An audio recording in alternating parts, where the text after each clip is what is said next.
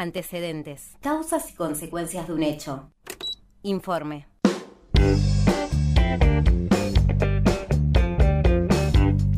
Ha llegado el momento aquí en el mundo al revés del informe del día de hoy a cargo del señor Harry Parola, ¿verdad?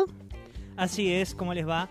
Em, bueno, eh, una cuestión que veníamos tratando hace varios, varios programas, lo arrancamos un poco hablando con Hernán Lascano en su momento, eh, sobre la cuestión de la seguridad pública, este concepto de seguridad pública, em, y más teniendo en cuenta que cuando uno se pone a analizar los estudios de opinión pública, vieron que ahora épocas de... Eh, elecciones. De elecciones eh, se, se revolean con encuestas, ¿vieron? Sí, totalmente. Se revolean con encuestas. Eh, a diferencia de otros distritos como pueden ser Córdoba, bueno, Buenos Aires, La Pampa, Mendoza, este que por supuesto el el trío, esa Santísima Trinidad que ocupa siempre los primeros puestos, el podio de las preocupaciones de esta entelequia que es la gente, este, de los que responden esas, esas supuestas encuestas, este, mm, son, bueno, eh, la cuestión del, empleo, del trabajo, la inflación y siempre el tercero es la corrupción. Bueno. Una trieja, interesante. Sí, sí, este, a mí me gusta más la que se da en Rosario. ¿Ah, sí? Sí, porque sorpresivamente el segundo puesto cambia con el tercero, es decir, primero siempre va la cuestión de la inflación. Sí. primero la cuestión de la inflación. Y el segundo, en lugar de ser el desempleo, pasa a ser la inseguridad. La inseguridad. Y inseguridad pasa a tercer puesto en Rosario. Lo cual un poco me hizo pensar, bueno, tratemos de, eh, de desarmar un poco qué es lo que hay detrás de esto. Uno cuando habla de inseguridad siempre automáticamente viaja a la cuestión de las balaceras y eh, los hurtos con manos de fuego, los homicidios con, eh, sobre todo los homicidios con armas de fuego. Bueno, em, un poco lo que quería traer hoy a colación es que no es lo mismo inseguridad que violencia. Sí. Y alguien que estudia esto precisamente es eh, María Eugenia Cosi. Ella es eh, criminóloga, es eh, integrante de la multisectorial contra la violencia institucional y que su tesis de, mm, de doctorado precisamente fue un estudio sobre la cuestión de la violencia en, en en la ciudad de Rosario. Aquí en Rosario. Así que eh, vamos a escuchar un poco qué es lo que tiene ella para decir al momento de comenzar a analizar qué es la violencia. La escuchamos. Y ahí hay como dos explicaciones. Una tiene que ver acerca de, bueno, qué se hace con esas muertes. Bueno, no era este, perdón. Eh, eh, error, radio, en vivo esto es, gente. No, porque se me juntaron los ojos. Es este. Ahí. Una de las primeras cosas a analizar es, bueno, cómo medimos el nivel de violencia, ¿no? Y ahí una de las cosas que podemos analizar son los homicidios registrados, ¿no? Que son las muertes que el sistema procesa como homicidios y que en todo caso es un indicador de la conflictividad en una, en una sociedad. En la provincia de Santa Fe, o sea, la, Argentina en general tiene un nivel de violencia letal muy por debajo de la media de las grandes ciudades de, la región. Rosario históricamente también tenía una, una media de homicidios registrados por debajo de la media de las grandes ciudades de nuestro país. Eso comienza a cambiar eh, a partir del año 2012, ¿no? que ahí empieza a, una de las cosas que son muy significativas de la tasa de homicidios registrados, llegando a un pico en el año 2013. Y a su vez, la mayoría de, los, de las víctimas y de los victimarios son jóvenes, varones de sectores populares. hay una concentración de esa violencia letal en, en, esa, en ese grupo social. Bueno, ahí arrancamos ya con un, con un, con un marco conceptual. En cuanto a lo que son las estadísticas, en lo que va del año hay registrados 203 homicidios en la provincia de Santa Fe, de los cuales 8 de cada 10 son con armas de fuego. Un número elevado. Cuando acercamos el zoom en la ciudad de Rosario, son directamente 9 de cada 10. son Un incremento, sí. Exactamente. 9 de cada 10 son eh, de los homicidios perpetrados son con armas de fuego. Y cuando vemos el, abrimos el mapa y empezamos a poner un puntito sobre cada, cada lugar en donde ocurrieron estos, estos homicidios o estas balaceras son siempre en barrios periféricos de la ciudad. Casi que no se toca el centro, siempre es en las zonas de eh, Villa Banana, La Sexta, em, sur-suroeste de la, de, de la ciudad y sobre todo todo lo que es Ludueña y Empalme en eh, zona oeste-noroeste de nuestra, de nuestra ciudad. Y una de las preguntas que a mí me parece que son más interesantes es, bueno, está bien, eso es el hecho. Ahora vayamos un poco más.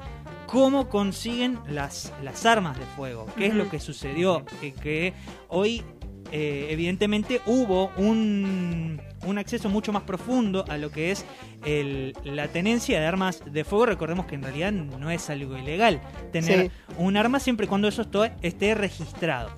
Bueno, el año pasado eh, recién empezó a haber un organismo que se encargó de esto, que es la Agencia de eh, Prevención y Control de, arma, de la Violencia eh, con Armas de Fuego, cuyo titular es el, eh, el abogado Lautaro Sapietro, eh, que tuvo un comienzo estelar de, de su actividad con la denuncia eh, de ciertos datos que le habían llamado la atención a, la, a la unidad. Recordemos, en el año eh, 2017 y 2000, entre los años 2017 y 2019, la policía denunció un extravío de 502 armas reglamentarias. Es algo así como que se hubieron perdido tres pistolas por día.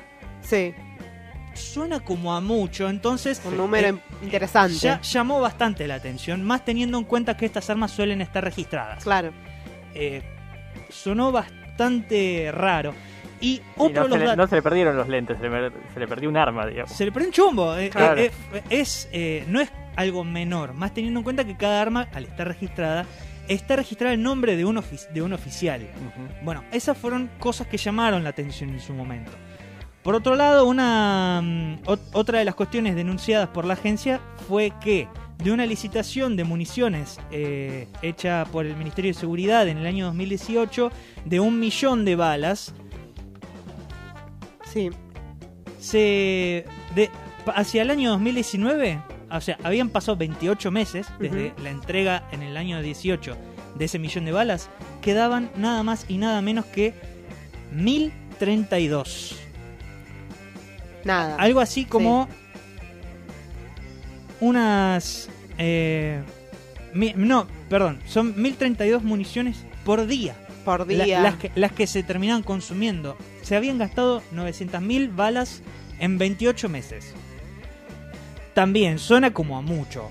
Sonó como a mucho. Entonces, una de las cuestiones sobre las cuales se puso la lupa es ¿y cómo es que se accede justamente a las a, a- a las, a las balas? O, o- o qué tan fácil es comprar una munición en la ciudad de Rosario? Bueno, alguien que eh, puso la, la lupa sobre eso es el, es el fiscal Pablo Soca, que es el integrante de la mm, de la, de la comisión eh, eh, investigadora del Ministerio Público Fiscal de Balaceras en Rosario, eh, que al hablar sobre qué tan riguroso es el, es el sistema que tienen las armerías para poder controlar el- la venta de, de armas de fuego y municiones, decía algo sobre esto. Eh, a nosotros lo que nos llamó la atención de la documental que secuestramos eh, de una armería eh, en una de las investigaciones, eh, nos sorprendió que el libro de la MAC, es decir, el organismo del Estado que se encarga del control de las armerías y del registro de las armas y de la venta de las, de las municiones, es un libro donde el armero realiza las anotaciones de puño y letra de las personas a las cuales él le vende las municiones. Este libro se remite periódicamente a la MAC eh, y la MAC entiendo que tiene que revisar este cuaderno con las anotaciones de puño y letra que realiza el armero, es decir, es bastante eh, precario, es bastante rústica la registración, ¿no? No es no es por internet, no hay un software, eh, es bastante precario, como dije, ¿no? Lolo, te hago una pregunta. Sí. Vos cuando en primaria eh, Sí. tenías un cuaderno de comunicaciones, Tenía. ¿lo comprabas dónde? En una librería común. Sí, una librería, sí, sí. Bueno, así son los libros que tienen las armerías. Esto lo decía hoy Pablo Soca justamente en el programa Trascendental en, en el T8. Así son los, eh, los cuadernos en los cuales los armeros, los vendedores de armas y municiones, registran estas eh, ventas en sus, en sus casas matrices. Un disparate para el año 2021. Y Qué analogía que elegiste. Ahora, usted- ustedes me dirán, a nadie se le ocurrió en ningún momento, che, digitalicemos esto. Claro. No, claro. Es más conveniente eh, digitalizarlo, sin duda. Sucedió. Ajá. ¿A alguien se le ocurrió? Qué brillante. Se le ocurrió a la concejala Ale- Alejandra Gómez Sáenz, que precisamente eh, se puso a trabajar con Alejandro, con eh, Lautaro Sapietro este, en, en esta, en esta problemática y dijo, bueno, hay una ordenanza en eh, la municipalidad que eh, regula lo que es la, la venta dentro, de lo- dentro del municipio de Rosario de artículos registrados, de materiales controlados y de, entre ellos, armas y municiones. Bueno, lo que hicieron fue hacer una modificación en la ordenanza que obligaba a utilizar un software sobre el cual se registraba nombre del comprador, nombre del armero, local, local donde se estaba vendiendo esa arma, el número de municiones que se compraba, número de Una registro. trazabilidad, digamos. Exactamente, lograr una trazabilidad desde el, el lugar donde compra, se estoquea la armería, a quién le vendió, qué cantidad. Por ejemplo, eh, la semana pasada se denunció un hombre con- que tenía eh, unos, no recuerdo si eran seis o nueve eh, registros eh, para de tener armas. Sí. O sea, era, era legal que él pudiera portar armas. De profesión sodero, compró en un solo día 200.000 municiones. De nuevo, suena como a mucho y ese tipo de cosas deberían haber hecho sonar una, una serie de alertas como para que se le, se le pudiera poner eh, el, el foco encima, como para decirle, che, ¿en qué gastaste todo esto? Sí, sí. Sodero raro, le dirían. Sodero. Y sale mucho a, a pegar tiro a, la- a- No. a las perdices, evidentemente, este, lo cual tampoco está bueno. No, no, Pero no, no. eh, entonces este tipo de cosas deberían poder saltar en algún lugar. Pero ¿qué sucede? En Landmac, que es la Agencia Nacional de Materiales Controlados, que regula estas cosas, lo hace a partir de estos libros. Bueno, eh, estuvimos hablando con Alejandra Gómez Sáenz y justamente eh, lo que nos decía eh, sobre la razón de la, de la modificación de, la, de la ordenanza, nos comentaba algo un poco como esto. que la posibilidad de hacer un seguimiento de- del circuito a partir de la venta de un arma o, de municiones se puede hacer en, en tiempo real eh, si es un registro digital. Esto sería una herramienta enorme para, para la ANMAC. Por supuesto que esto está bajo la Secretaría de, de Control de la Municipalidad, está a su cargo no solamente la posibilidad de la creación de este registro que fue aprobado el año pasado, sino el control de las armerías. Nosotros veníamos siguiendo en la discusión fundamentalmente eh, teniendo en cuenta que en otras ciudades de nuestra provincia, como en el caso de Santa Fe, la posibilidad de, un registro digital informático se aprobó también hace bastante tiempo, se cumple y permitió un mejor seguimiento de todo lo que sucede en relación a, a la venta de armas, porque está claro que estos locales están habilitados, que pueden vender armas, pero lo importante en ese seguimiento es poder eh, ubicar en qué momento del circuito un arma que fue vendida como legal pasa al circuito, al circuito ilegal, ¿no? Todas las armas son, son legales, el tema es en qué momento pasa a formar parte del, del circuito ilegal, que es una de las grandes problemáticas que tenemos en Rosario, que muchas veces incluso algunos, algunos problemas entre vecinos terminan resolviéndose con el uso de, de armas. Eh, bueno, más o menos viene por acá. Sí. El asunto es que esto fue eh, votado en el, en el Consejo Municipal en eh, octubre del año pasado y nada. Cero. Quedó ahí. La, eh, el Poder Ejecutivo de la Municipalidad tiene que, re- que regular y aplicar esta modificación, o sea, cerciorarse de que cada armería tenga un software para poder eh, hacer este, este tipo de registros y hacer una trazabilidad.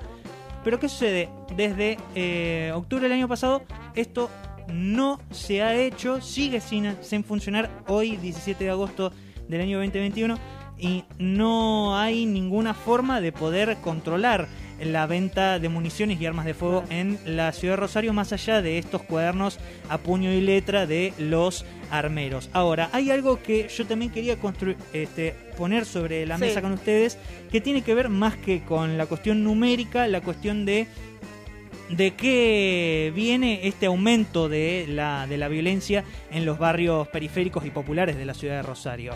Bueno, algo muy interesante que dice eh, Mario Eugenia Cosi en, en, una de las entrevistas que le hizo Lucho Causo para el libro Que el narco no te tape el bosque, es que ya en los últimos años no se construye identidad en las instituciones eh, comunes en, los en los barrios de, Rosario. Instituciones comunes, estamos hablando de los mitines políticos, las escuelas, los barrios, los clubes, en los clubes, los clubes barriales. Em, ya, ya, ya esos lugares no, no son espacios de referencia para los, para los jóvenes. Eh, sino que hoy directamente la construcción de la identidad se ha transformado en eh, la poder, poder participar de eh, de, bandas que disputan territorio y se arman un prestigio a partir de la tenencia de armas de fuego. Eh, hemos visto que hasta incluso hay videos, chicos que se filman eh, realizando balaceras. Este, bueno, y sobre la construcción de, la identidad, María Eugenia Cosi habla sobre esto. Me parece que ella va a poder explicarlo un poquito mejor que yo. Todos queremos ser reconocidos, todas y todos queremos ser reconocidos. Ahora, con qué materiales nosotros podemos ser reconocidos, ¿no? Eh, acceder a una escuela, a un buen trabajo, a una formación. No, todos tenemos esa, esa, accesibilidad a materiales para construir identidades de igual forma. vivimos en sociedades profundamente desiguales en donde más está la exigencia esa, ¿no? De ser reconocido, de ser famoso, de la forma en cómo se construye la fama. Eh, en ese sentido. Entonces era hacerse ver o hacerse nombrar a partir de ese despliegue de violencia, en donde además era un despliegue de violencia que, no, que, prácticamente no generaba efectos. No es que vos ibas a ir preso, ni ibas a recibir, sí, si por ahí te agarrabas la moto y te ibas al centro a robar. Eso podía llegar a tener más efecto en tus biografías como joven en relación a tu vínculo con las agencias del sistema penal que participar en este tipo de situaciones. Dos cuestiones. Me parece eh, más que importantes eh, a la hora de, poder eh, terminar de, configurar esta, esta idea. Por un lado, los jóvenes construyen identidad a partir de los materiales que tienen a, la mano. A la mano, Nosotros nos hemos hecho periodistas a partir de, poder, eh, tener acceso a los medios de comunicación, a una educación, etcétera. y porque en algún momento tuvimos una inquietud, llegamos a una radio, bueno, en los barrios, evidentemente, eh, se ha podido mm, eh, llegar a una construcción de identidad desde la violencia precisamente por el acceso a las armas de fuego que, hoy existe.